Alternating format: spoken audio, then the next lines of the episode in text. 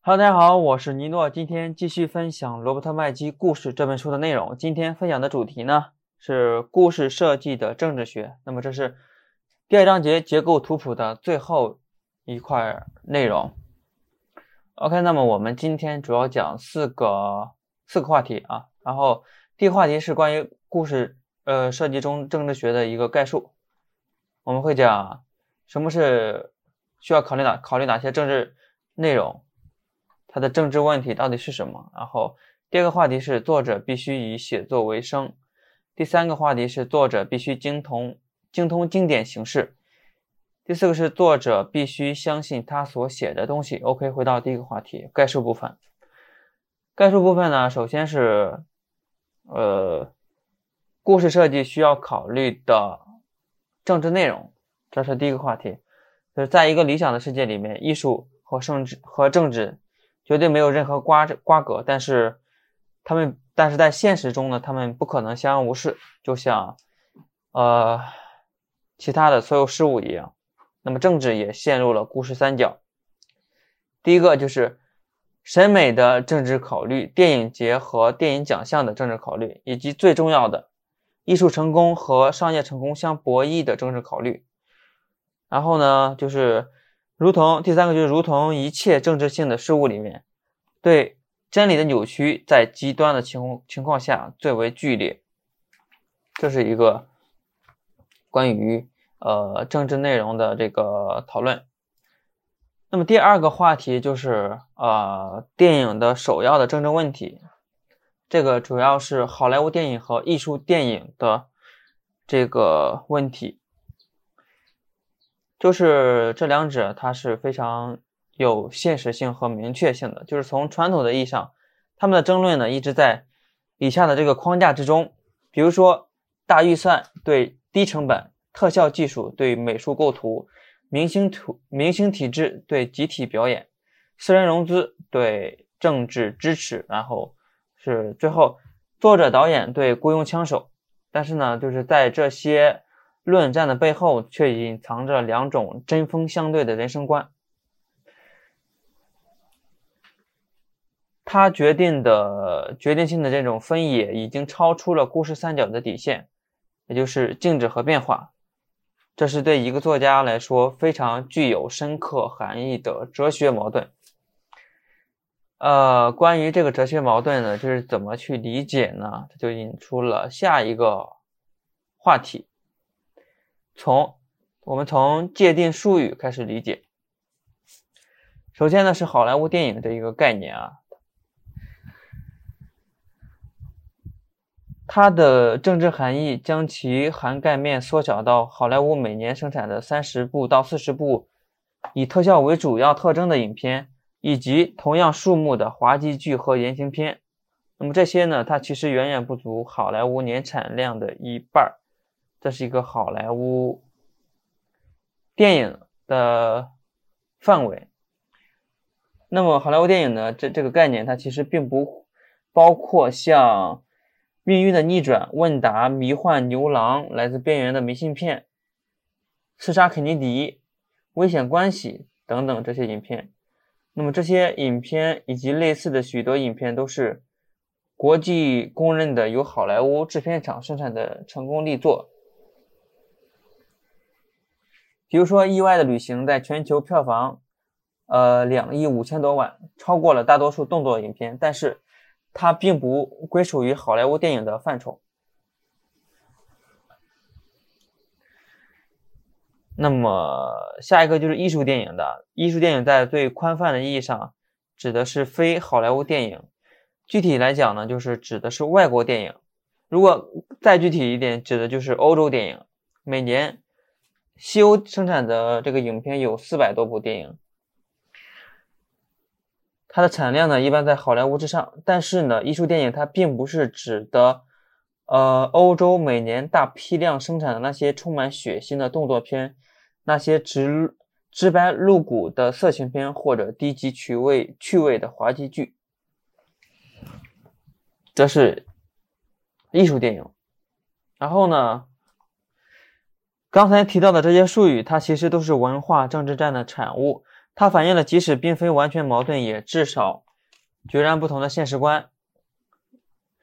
那么，好莱坞电影的创作者呢，他往往会对生活的变化能力，尤其是向好的方面变化的能力，表现出过分的乐观。有人称之为愚蠢的乐观。因此呢，为了表现这一个观点，他们通常会仰仰仗着大情节以及比例高的失调的正面结局。你，这是一个呃好莱坞电影创作者的一个过分的乐观。然后，针对非好莱坞电影的创作者，他。他们会对变化表现出过分过分的悲观，有人呢也称为称为美丽的悲观，就是他们会公开宣宣称生活的变化越多，生活静止不变的可能性就越大，甚至还会变得更坏。那么这个变化呢，最终会带来苦难。因此呢，呃，他的实验方式就是为了表达。变化这种没有意义、没没有，甚至是毁灭性，他们往往会炮制出一一些静态的，然后非情节的刻板故事，或者说具有负面结局的极端小情节，还有呃这个反情节。那么，之所以会出现这种两分法的这个原因呢，其实主要是由文化和历史方面的因素，比如说。呃，在倾向大西洋的这种两岸都有一些特例特例，但是这种两分法呢，确实比那些隔开新旧世界的两个世界的海洋更加深邃和真实真实。具体来讲呢，就是美国美国人是美国人是从死死水一滩的文化藩篱和一成不变的等级之等级制度中逃脱出来的。所以说，他们对变化具有一种天然的渴渴望。我们不断的去求变，试图找到救世救世主。如果有的话，在编织好一张投入亿万美元的大社会的安全网之后呢，我们现在又会将它撕得粉碎。相反，那么在旧世界呢，就是他已经从数百年的惨痛经验中学会了。畏惧这种变化，认为社会转变将不可避免的带来战争、饥荒还有混乱。那么这是两两种截然不同的两分法出现的一个缘由。那么它这个两分法出现的结果呢，就会导致我们每个人可能我们对故事两极化的态度。具体来讲呢，就是比如说好莱坞质朴天真的乐观主义，它不是相天真的相信变化，而是天真的坚信正面的变化。然后艺术电影呢，它同样是质朴的、质朴天真的，但是是悲观主义的。比如说，他不是天真的不相信人类环境，而是天真的坚信人类除了负面和静止，便已没有任何可能性。然后呢，就是还有一个就是好莱坞电影，它会常常会出于商业的考虑，而并非对真理的呼唤的回应，然后最后强加上一条光明的尾巴。但是，而非好莱坞电影呢，则是常常为了时髦的这个原因，也并非是出于对真理的召唤的回应，他一味的沉湎于生活的阴暗面，但是。而真理呢，总是停留在某个中间的某个地方。这是一个两个故事极端化的这种态度啊，就是然后这种能够之所以出现这种态度呢，也是有，其实是来源于剧作家对人的错误的这种预估。嗯，具体来讲呢，就是艺术电影，它对内在冲突的关注，常常能够吸吸引高学历的人群的兴趣，因为那些受过高等教育的人喜欢将自己的大块时间耗费在内心世界中。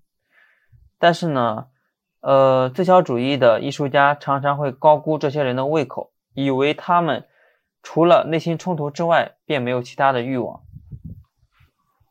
那即便是最自闭的心灵，也不过如此。更糟糕的是呢，他们还会高估自己在荧幕上表达不可见事物的才华。那么同理，好莱坞的好莱坞的动作片创造者，他低估了观众对人物思想和情感的兴趣，他并高估了呃自己避免动作片类型里面陈词淡烂调的这种能力。啊，对，然后那关于这种错误预估呢，其实他们也会有一些补偿的方法。比如说，因为好莱坞电影中的故事常常过于牵强，且陈词滥调居多，所以导导演必须用别的东西来补偿，以保持对观众的注意力。比如说，因因而不需诉诸变形特效的惊险动作第五元素，就是这样的。同理呢，由于艺术电影的故事往往。生而单薄或者有所欠缺，导演也必须必须对此进行弥呃弥补。弥补的方法，弥补的方法主要有两种：第一种是信息法，第二种是感官刺激法。他们要么用呃采用语言密集的对白场景，比如说政治辩论、哲学思辨以及人物对情感的自觉描述；要么利用花哨的制作设计、摄影或者音乐，呃，最终达到愉悦观众的感官，比如说。英国病人这部影片，然后呢，下一个小的话题就是当代电影的政治论战中有一个非常悲哀的事实，这就是呃，艺术电影和好莱坞电影的过度泛滥，已经让他们互相成为镜像了。具体来讲呢，就是故事讲述。已经徒呃沦为徒有其表、令人炫目的这种声光奇观，以免观众注意到故事本身的这种虚空还有虚伪。于是呢，犹如黑夜紧随白昼，随之而来的便是乏味。两者呢都不能排除在外。最后一个小的话题就是关于政治。呃，关于融资和发融资发行还有评奖的政治枯燥的背后呢，其实也潜藏着一个深层的文化分野，它反映了呃，在大情节、小情节和反情节的两种、三种截然相反的世界观里面。从故事到故事，作者可以在故事三角内任意迁徙，但是我们大多数人更喜欢选择待在某一个角落。你必须做出你的政治选择，并决定安身安身在何处。那么，在你的整个的选择过程中，选择过程中呢，我们可以提供下述的要点，也就是能够供你权衡。那么，它这个政治权衡呢，就是对应着下面的三个话题。作家必须以写作为生，作家必须精通经典形式，然后作家必须相信他所写的东西。OK 呢，首先是第一个政治权衡，也就是下一个话题，作家必须以写作为生。那么，一个有才华的作家呢，想要在电影、电视、戏剧和出版界真实的这种世界中生存下去呢，他必须够必须要明白以下的事实，比如说。呃，随着故事设计从大情节开始滑向三角底边的小情节、反情节和非情节时，观众的数目将会不断的缩减。那么，它具体的这个缩减的原因，也就是观众减少的这个原因呢，就是和作品质量的好坏其实毫无关系。呃，故事三角的三个角，每个角都有举世闻名的一些著作。但是呢，呃，观众其实观众之所以减少的这个原因，就是有五个方面的这个原因。第一是观众相信生活会带来绝对而不可逆转的变化的闭合经历。第二是相信他们最最大的冲突源泉都是在其自身之外的。第三是相信他们是其自身生存状态的。单一主人公。第四是相信他们生活在一个连贯而具有因果关联的现实里面，他的一切生存活动都在一个连续的时间里面运行。第五个就是他相信在这个现实里面，呃，世间发生的事件的发生都有都有其可以解释、有意义的原因。那么这是一个他的一个观众减少的根本的这个原因。那其实呃这些原因呢，其实就是反映了经典设计。经典设计呢，它是人类思维的镜像的存在。那么关于它为什么是人类思维的这个镜像的存在呢？主要有两个观点。第一个是经典设计呢，它是一个。呃，是一个记忆和预期的模式。比如说，当我们回想过去的事情的时候，我们会不会将其事件进行反结构的串联呢？会不会进行最小主义的处理呢？不会，绝对不会的。我们会将这个事件围绕一个大情节来回顾和构建我们的记忆，然后将过去的生动这个生动的这个换回，然后当我们。憧憬未来的时候，我们所惧怕、所或者祈祷的事情会在眼前闪现。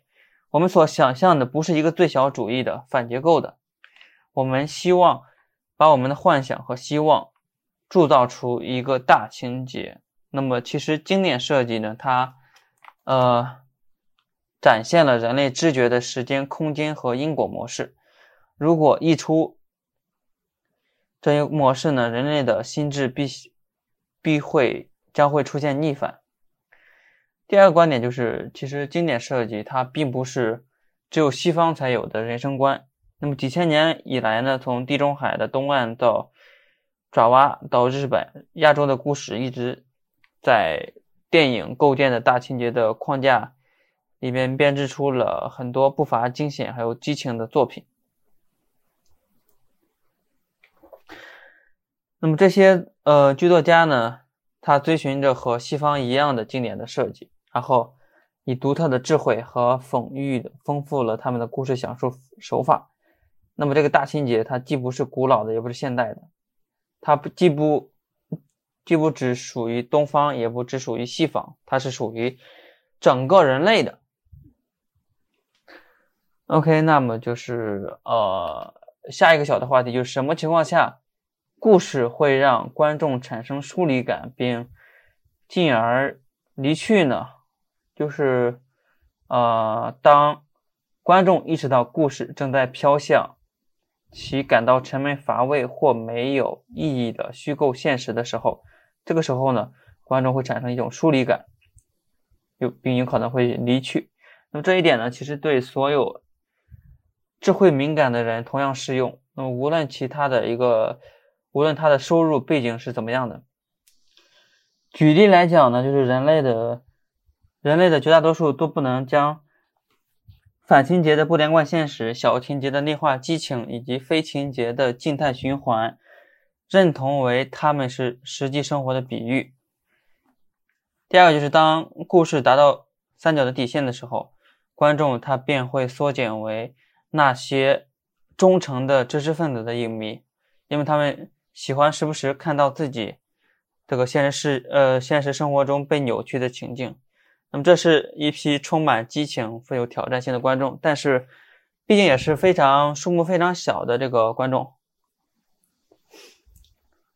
所以说呃刚才讲的这些内容，它其实告诉了剧作家应该遵循一个定理，就是。如果观众缩减的时候，预算也势必要随之削减。比如说，呃，阿兰·罗伯特·格里耶写的那个去年在马里昂巴德这部影片中，那除此之外呢，他还写了在整个他在整个七十年代和八十年代写出了很多。不少像谜一样的反情节的作品，他的影片呢，更多的是关于写作的艺术，而非关于生活的这种行为。那么作者问他呢，就是你觉得这些反商业的意义，反这些反商业意味着浓厚的，意味极其浓厚的影片是如何成功的？嗯，他说呢，就是他的拍片成本其实从未超过七十五万美元，且以后也不会。那么他的观众呢，也是始终是忠诚的，但是却少得可怜。但是呢，就是因为他的预算非常低，投资者的收入呢，它可以翻倍，于是呢，便。会把它一直保留在保导演的这个宝座的是宝座上，但是如果这个预算变成了两百万美元，投资者甚至连裤子都要 都要赔掉，那么他的导演生涯呢，也自然会不自然不保了。那么像这种作家，就是罗伯特·格里耶，他是既有艺术想象力，也有实用主义的这种头脑的，所以说，呃。作者的建议就是，如果你也像罗伯特·格里耶那样写出小情节或者反情节的作品，如果你能够找出非好莱坞的制片人能够以低预算的投拍，那么即使呃赚钱不多也能自得其乐，那也挺好的，你可以去去做。但是如果你想写给给好莱坞写作一个低预算的本子，那就不是什么资产。因为很多老谋深算的专业人员读到你的最小主义的作品或者反结构的作品的时候，虽然说可以，也会为你的影像处理喝彩，但会婉然拒绝，因为经验已经告诉他们了，就是如果故事阳春白雪，那么故事也必，那么观众也必须，也必定会取高和寡。呃呃，下一个建议就是关于这个，其实市场市场它更倾向于大情节的这个影片，比如说呢，就是呃，在微博的这种好莱坞预算也高达数千万美元，且每一部影片它必必须要找到足够大的观众群来收获呃成本，所以说。不仅要收获成本呢，还要赚取比同样数字的保险投资更大的这些利润。所以说，这些投资商，嗯，他们不愿意冒很大的风险，便会选择这种大情节的、拥有很大的观众群体的这种影片。OK，这是一个呃第二个话题，作家必须以写作为生。那么。下一个话题就是关于作家必须精通经典形式。首先呢，我们会讲一下，呃，几种情节和大情节、经典形式的这种关系。呃，比如说小情节，它和和反结构，它并不是独立的形式，而是对经典形式的反应。那么小情节、反情节呢，它其实产生于大情节。前者将其缩小，后者将其反对。那第二个就是先锋派的，呃，存在其实是为了反对大众化和商业化。但是呢，等到自己他自己变成了大众化或者商业化之后呢，便便会反过来攻击他 他自己了。就是如果有朝一日非情节的艺术电影有朝一日能够火起来的话，开始能够大赚。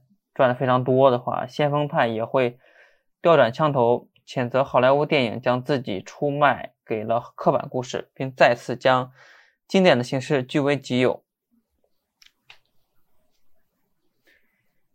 对，然后呢，就是下一个小的话题，就是通过上面的这个这几种关系，我们可以得出一个结论，就是艺术的历史其实是一部复兴的历史。无论是像这种程式、程序式或自由式，还有对称式和不对称式之间的这些循环，它就像雅典派的戏剧一样古老。所以说，艺术的历史既是一部复兴的这种历史。那么具体来讲呢，传统的偶像派会被先锋派砸碎，然后随着时间的推移。先锋派又变成新的传统，到头来呢，又会有一个新的先锋派，利用他祖父的武器来攻击这个新的传传统。另一个就是摇滚乐，它本来是得名于黑名呃黑人只称做爱的俚语，它发端于一个反对战后时代迎合呃白人中产阶级口味音乐的先锋派运动，但是现在呢，它却成为了音乐贵族的代名词，甚至能作为教堂音乐而得到广泛的这个使用。那么第三个就是呃反情节的手耍手法。这种严肃的应用，它不仅已经过时了，还变成了一个笑话。从很多个电影都都都有体现，比如说这个从呃一条安达鲁狗到周末，这一切的反结构的作品，它总是贯穿着一条黑色的呃讽刺的这种主动脉。但是现在呢，直接对着镜头说话，然后这些不连贯的现实，还有另类的另类的结局的手法，已经。成为了电影滑稽剧的这种主打，比如说，呃，摩洛哥之路开始的反情节笑料已经被用了，用尽了。比如说，神枪小子、巨蟒系列以及反斗智多星的这类电影，就是当我们当年被我们视为危险和革命性的故事技巧，那似乎已经老掉了牙齿，并显得那样的和蔼可亲。OK，然后，那当面对这种循环的这种历史的这种情况的时候，我们呃，就是故事家应该怎么做呢？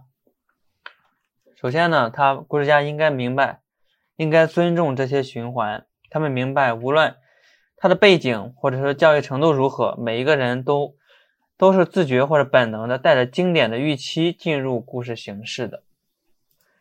因此，如果你想，呃，制制作小情节或者反情节的作品的时候，你作家他必须顺应着或者反着这这一预期进行操作。那么，只有当你精心而富有创建的将经典形式揉碎或者弯曲，艺术家才能够引导观众感知潜藏在小情节的内在生活，或接受反情节的荒诞冷酷这种情况。但是呢，作家到底应该到底怎么能够才能把这些富有创建的，将自己甚至自己连自己都不明白的东西进行这种缩微还有逆反呢？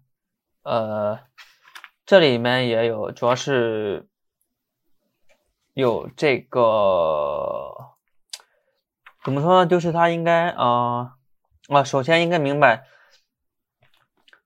这个出发点是位于三角的这个顶端，就是他事业事业的这种开始，也是从经典形式开始的。因为反情节和小情节都是对呃大情节的一些反叛或者缩小嘛。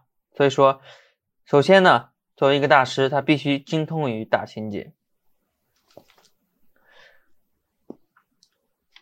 那么还有一个注意的是，即使是跻身于这种先锋派的梦想，也必须要等到你精通这些经典形式之后，你才能够像很多艺术家一样，就是不要以为你自己看过一些影片就已经理解了大情节，那么这些事它不是开玩笑的。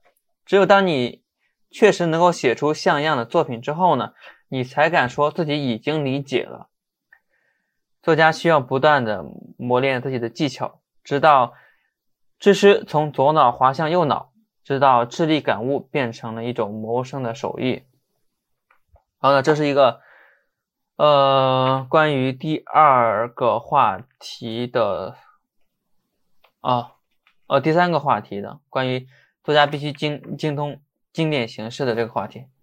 呃，首先呃下面是最后一个话题，作家必须相信他所写的东西。呃，这方面呢，就是这个话题比较零散。就是首先呢，就是斯坦尼斯拉夫斯基的一个问题啊，就是他问自己的演员：“你热爱的是自己，还是你热爱的是你自己的艺术，还是艺术中的自己呢？”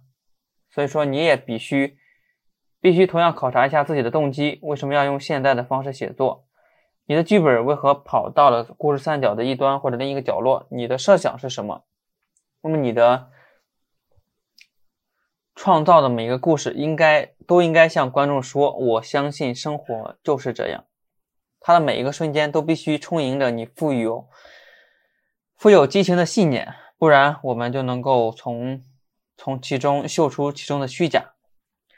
具体来讲呢，就是如果，也就是，呃，如果你写的是最小主义，你是否愿意相信这一形式的意义？经验是不是已经使你相信生活几乎或者绝对不会带来任何的变化？如果你的雄心是反经典的主义，那么你是否呃已经相信了生活的无序还有毫无意义？如果你的回答是一个激情洋溢的是，那么你就可以去写你的小情节或者是反情节吧。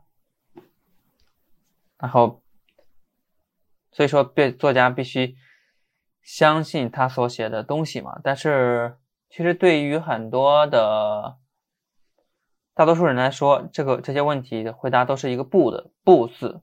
但是难以避免的是，反结构，尤其是。最小主义仍然吸引着很多年轻的作家，为什么呢？因为他呃，作者怀疑呢，就是对于很多人来说，并不是这件形式的内在意义吸引了他们的兴趣，而是这种形式所在呃代表的外在的东西。换句话说，就是政治。它不是因为反情节或者小情节什是什么，而是因为他们不是什么，他们不是好莱坞。所以说，这种呢就很容易让年轻人陷入一种落进一种圈套，特别是那种初学者来说，他们为了被视人视视为艺术家，他们就是他们写作的这个目的呢，并不是因为他们是什么，因为而是因为他们不是什么，他们为了避免商业主义的污染。便回避了闭合结局、主动人物、时空顺序以及因果的关系。那么结果呢？其作品呢也非常的娇柔造作。那么最后一点呢，其实故事它是我们思想和激情的体现。用埃德蒙德·胡塞尔的话来说，就是我们打算向观众灌输的情感和思想。情感和见识的一种客观呃就关联，就是如果你在写作的时候，一只一只眼睛盯着稿子，另一只眼睛盯着好莱坞，为了避免商业主义的污染而做出一种违心的选择，那么你就是在拿文学撒气。就像一个生活在强大父亲阴影下的孩子，你打破好莱坞的规则，因为这样能够带给你一些自由感，但是。对父权的愤怒反抗，它并不是创造力，而是一种为了博取观众的反逆的行为。所以说呢，最后的总结就是为了不同而不同，就是就像对商业法则的盲从一样空洞。你只能够相信，你只能够写自己相信的东西。OK 啊，这就是关于故事设计。中的政治学这方面内容其实挺多的，希望这次讲的，其其实梳理的还比较清晰，可能讲的可能没有那么清晰。然后这就是本期播客的全部内容了，我们下期再见，拜拜。